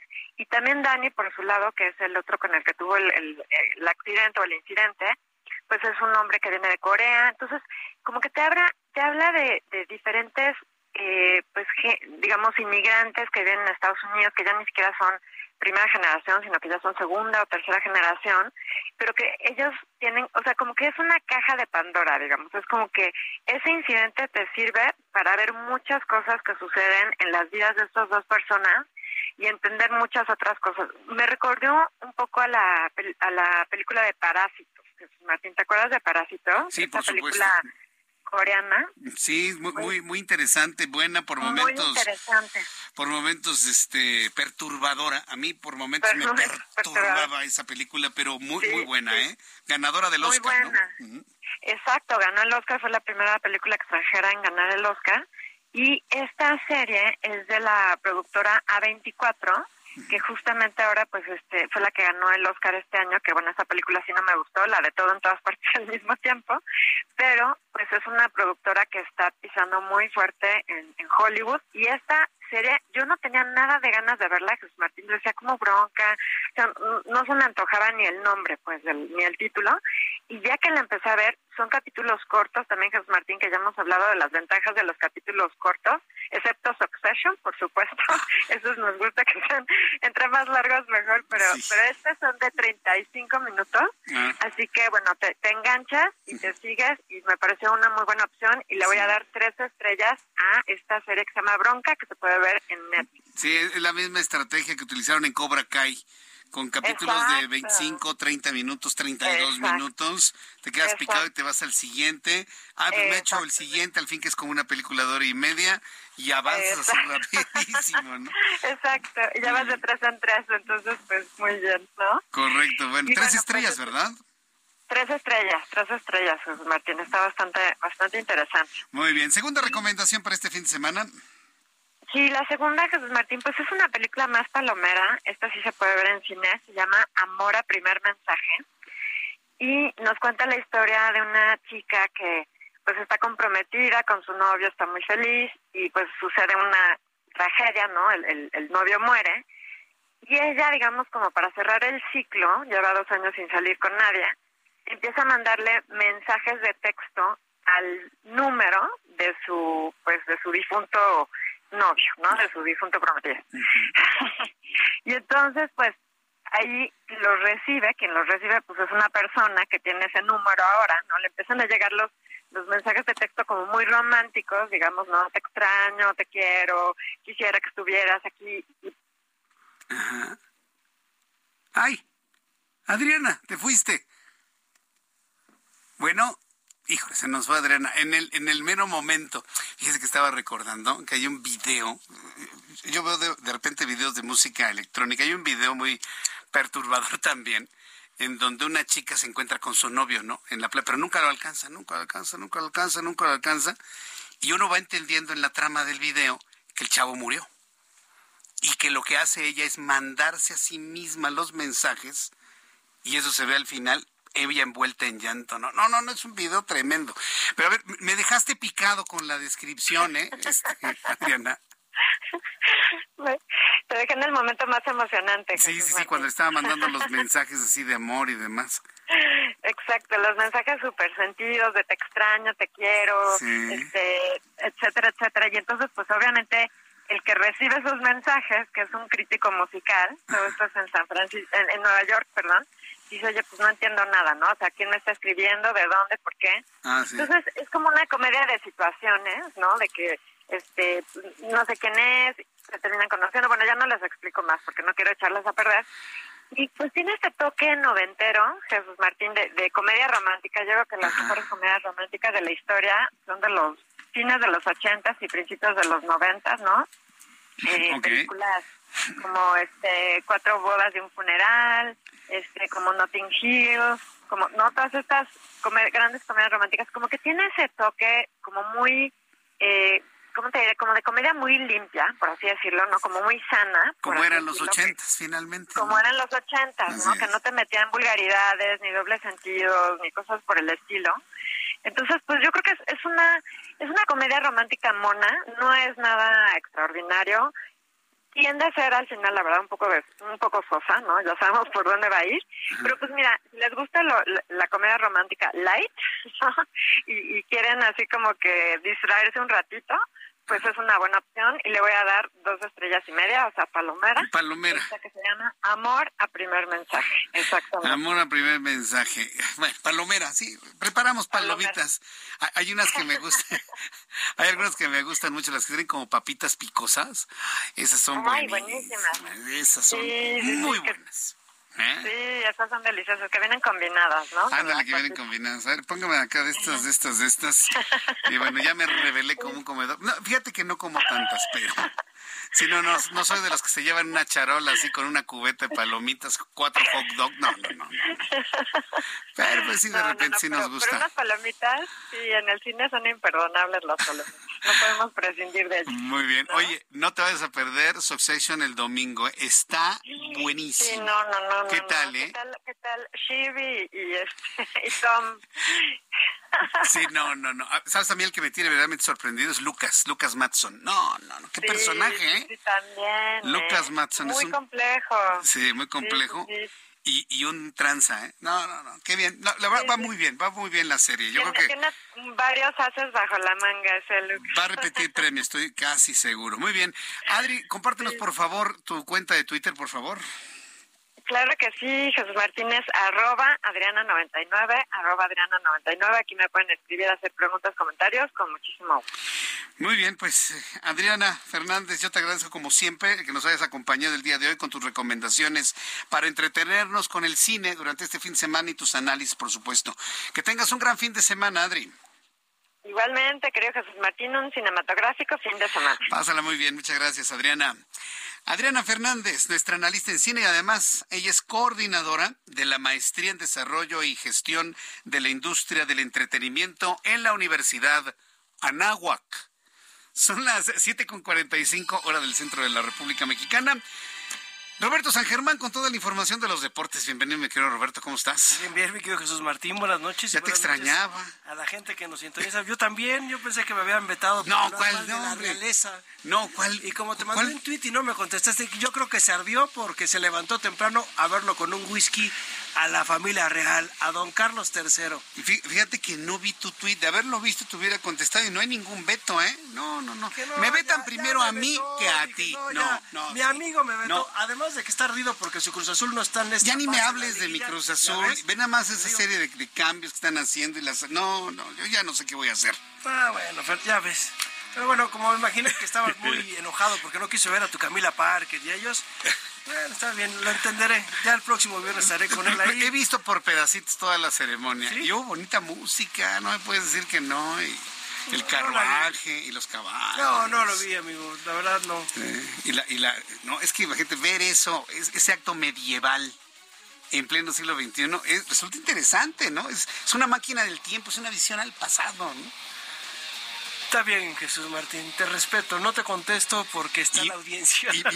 Y, mira que no es el programa de la revista Hola, ¿eh? pero sí, sí, sí lo he visto por pedacitos. Me resultó interesante. ¿Sí te gustó? Pero sobre todo las reacciones en el Reino Unido, las fotografías de Lady D. Por todos lados. God Save the Queen, ¿no? Y la foto de Lady D en todos lados. No, no, no, eso es... ¿Qué ha de sentir doña Camila? Nada. Pues Amigo, tiene el reino en la mano. Exacto, amigo, ¿qué te puedo decir? no, tienes razón. Yo mismo me contesté. Así, así, de simple, ¿no? Hay que aguantar. Hay que aguantar. Tú aguantas candela y, ve, y eres reina. Ajá. Nada más tuvo que aguantar 41 años desde que se casó y 20, ¿qué? 25, 26 años en el otro acontecimiento. ¿Quién dijo miedo? ¿Cómo dice el dicho? Siéntate en el quicio de tu puerta a esperar y verás el cadáver de tu enemigo pasar. ¿Y así fue? Y así fue. Literal. Literal. Pero bueno, vamos a hablar ya para esto, este, espectáculos, pero no, no nos damos espectáculos, aunque pareciera la sección de espectáculos, pero no, vamos a hablar de deportes, amigo. vamos a hablar de lo que nos depara este deportivo fin de semana. ¿Estará intenso? a tu amiga de cine, cinematográfico fin de semana, este deportivo fin de semana. Deportivo fin de semana. Este, pues sí, va a estar intenso para los que le van a Monterrey, a Santos, América, al Atlético San Luis, Toluca, Tigres, Chivas y Atlas, porque se vienen las vueltas. Ajá, muy bien. Ya de la liguilla. Pues Monterrey empató a cero en la ida contra el equipo de Santos, con lo que hemos platicado, lo que nos molesta de por qué nuestro fútbol no crece. un, equipo que llegó pues, por cuestiones burocráticas de pantalón largo, cuando no merecía, pues empató a cero. Yo creo que Monterrey finiquita mañana la serie sin ningún problema en su estadio. Esto va a ser a las 7 de la noche. Ya luego después, a las 9 de la noche en el Estadio Azteca, América se enfrenta contra el equipo Atlético San Luis, en donde América tiene ventaja de 3 a 1. Hay que recordarle a la gente que ya no vale el gol de visitante, señores. ¿Ya no? Ya no. Entonces, pues simplemente con el empate, los primeros cuatro equipos en el global, los que quedaron en las primeras cuatro posiciones, pasarían a la siguiente ronda, ¿no? Ya para el domingo, Toluca, que creo que es el que más difícil la tiene, perdió 4 a 1 en su visita al volcán contra los Tigres. Creo que Tigres va a ir a finiquitar la serie al Estado de México. Se ve difícil que el Nemesio 10 pues le vaya a ganar sin ningún gol por parte del equipo de Tigres, pero todo puede pasar. Tigres jugó muy mal cuando iba de visita, entonces creo que Toluca podrá ganar, pero lo veo difícil que vaya a eliminar al equipo de los Tigres. Y en el último duelo, a las 7 de la noche del domingo, las Chivas que perdieron 1 a 0 contra el Atlas ayer. Atlas creo que fue mejor por lapsos en el partido. Chivas tuvo oportunidad, falló un penal. Y también hay que decirlo, a las Chivas no, al equipo del Atlas no les marcaron dos penales clarísimos a favor de ellos. Dos. Dos, en donde pues según el árbitro, pues no, no había penal, así como que no quisieron ver. Y pues no les marcaron. Entonces, se ve que estos duelos se van a poner bueno. No sé si el clásico tapatío, pues bueno, ¿qué vaya a pasar? Porque hay que recordar que si pasa Monterrey, América, Chivas y Tigres, se van a dar dos clásicos. El clásico regio en semifinales y el clásico nacional. América Chivas en semifinales. Si llegaron a pasar así, amigo. Muy bien. Entonces, e, es también lo que nos deja un poquito el morbo de ese último partido de la jornada, que sería el domingo a las 7 de la noche. Si hacia Atlas elimina al equipo de, las Chivas, pues bueno, mm, ya. Ya, ya, nos, nos perdemos uno de los clásicos, ¿no? Bien. Pues señoras, va a haber mucho fútbol, ¿eh? El sábado ah, y el domingo. ¿eh? Sí, porque este fin de semana no tenemos carrera de Fórmula 1, sino se viene Emilia Romana para la próxima semana, que ya es el circuito en Italia en donde pues regresa la Fórmula 1. Entonces ahorita de los deportes tenemos esto. A la gente que le guste el básquetbol también hay NBA. Hoy se juegan partidos para ver quiénes pasan en las siguientes rondas. Ya estamos en la, ya al, final de, lo que es la NBA también, que es interesantísimo verlos, eh, sobre todo ver a LeBron James, este hombre que es una maravilla, ¿no? Ya los Nuggets de Denver ya están por un lado, ¿no? Ya están en la final, esperando, en la semifinal, perdón, esperando equipo, ¿no? Entonces, también tenemos NBA y bueno, pues ya eh, ahorita vienen algunas cosas de la NFL, empiezan a salir noticias. ¿Cómo ves que Tom Brady quiere ser dueño de un equipo, amigo? Pues vaya. Tiene mucho dinero, ¿eh? Lo que te decía, en algo tiene que invertir su dinerito, ¿no? En los Raiders, el equipo que cambió la historia de la NFL con esa famosa jugada que fue contra los Patriotas. La jugada que catapulta a Tom Brady a la fama para mí y que cambia la historia de la NFL fue contra el equipo de los Raiders, la famosa Tug Roll, que fue una jugada que para mí es fumble y que todo el mundo dice que fue fumble, pero no para la NFL. Y ahí cambia la historia de la NFL porque ahí los Raiders hubieran llegado al Super Bowl, no los Patriotas. Ganan luego con un gol de campo. Qué curioso, ¿no? Vas a ser socio minoritario del equipo al cual le hicieron trampa contigo.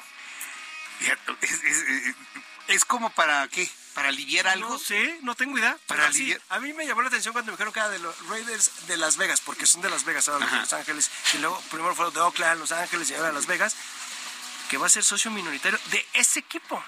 Yo digo, ah, ¿cómo es, la, ¿cómo es la vida, no? ¿Cómo te regresa al punto en donde gracias a un partido contra ese equipo, saltaste a la fama y ganaste luego siete Super Bowls. Sí. ¿Siempre la vida te regresa a los lugares donde adquiriste o empezaste con tu fama? Eh, no, pues bueno, pues sí, podríamos decir que sí, ¿no? Entonces, creo que de repente hay loops, ¿no te ha pasado a ti que de repente hay personas del pasado que, que vuelven? Sí, sí, sí, sí. Y lo profesional puede ser. En todos lados. Puede ser muy intenso, ¿eh? En todos lados. Puede regresar de repente cosas que tú pensabas que no y pueden pasar 30, 40 años y vuelve a aparecer esa persona. Yo no me imagino trabajando donde trabajé al inicio, por ejemplo. Pues ya está cerrado, amigo, ¿no? ¿Está tomada? No, no, no, no, eh, antes. ¿Dónde, estabas antes? En Grupo Asir. Ah, ok. Sí, no, bueno, ya después vino este, todo, todo este asunto acá con Inforred y demás, en la presa en San Jerónimo y todo. No, pues eso ya, ese ya se murió, así como la otra también, que ya también ya no existe, ¿no? Sí, sí, sí, pero pues está, o sea, estas situaciones, pero es chistosa como la vida de repente te regresa a esos lugares, ¿eh? ¿Qué filosófico te pusiste en este no, momento? Amigo, no, amigo, no, para nada, no, no, no, no, no me hagas mucho caso, tú sigue con tu vida, no te va a dar buenos consejos, tú sigue con tu vida. Híjole, yo quiero ver qué hay más allá. Más allá del horizonte. Sí, yo quiero ver qué hay más allá. Yo creo que te recomendaría mejor para que veas qué hay más allá del horizonte, sírvete un whisky ahorita que llegues a tu casa, eh, viendo tu Association, o no sé si estás viendo la serie en, en vivo, o sea, como varios capítulos, sino para que te prendas un capítulo, como dices, con, con Adriana. Se, se, me antojó algo más dulzón. Bueno, un, ¿qué? un chinchón o lo que quieras. Ya ándale, viernes, ¿no? ándale, un, un chinchón. un zambuca. Sí. En la, eh, un con, chinchón con, con mosca. ¿no? Sí, con mosca. Sí, rico. Sí, ándale, rico, tranquilo. Viendo la serie, sí. Sé, ¿no? Buena idea, chinchón. O, o, te pones un disco, no sé. ¿Qué música te gusta? Este, no, ahorita no tengo ánimo de musiquita. Quiero ver algo. A ver, ¿Sí? vamos a ver qué vemos, ¿no? Con el chinchón. Si no encuentro chinchón, pues voy a entrarle al Gran Marnier. Ah, pues mira, ya, unos borrachitos de Puebla. y si no, pues unos borrachitos de Puebla, ya saben igual. Pues ya, Muchas gracias, mi querido Roberto. Gracias a ti. Roberto San Germán, señoras, va a haber mucho fútbol este fin de semana. Ármense de paciencia, señoras, señoritas, las novias, las mamás, las hermanas ármense de paciencia porque va a haber mucho fútbol.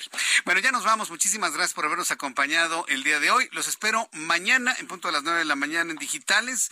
Tenemos mucho que platicar mañana.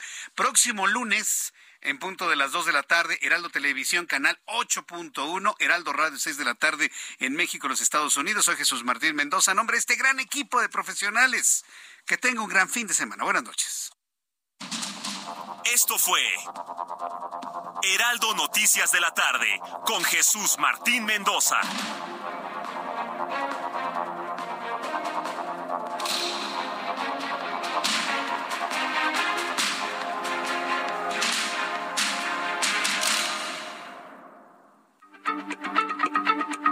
Heraldo Radio, la H se lee, se comparte, se ve y ahora también se escucha.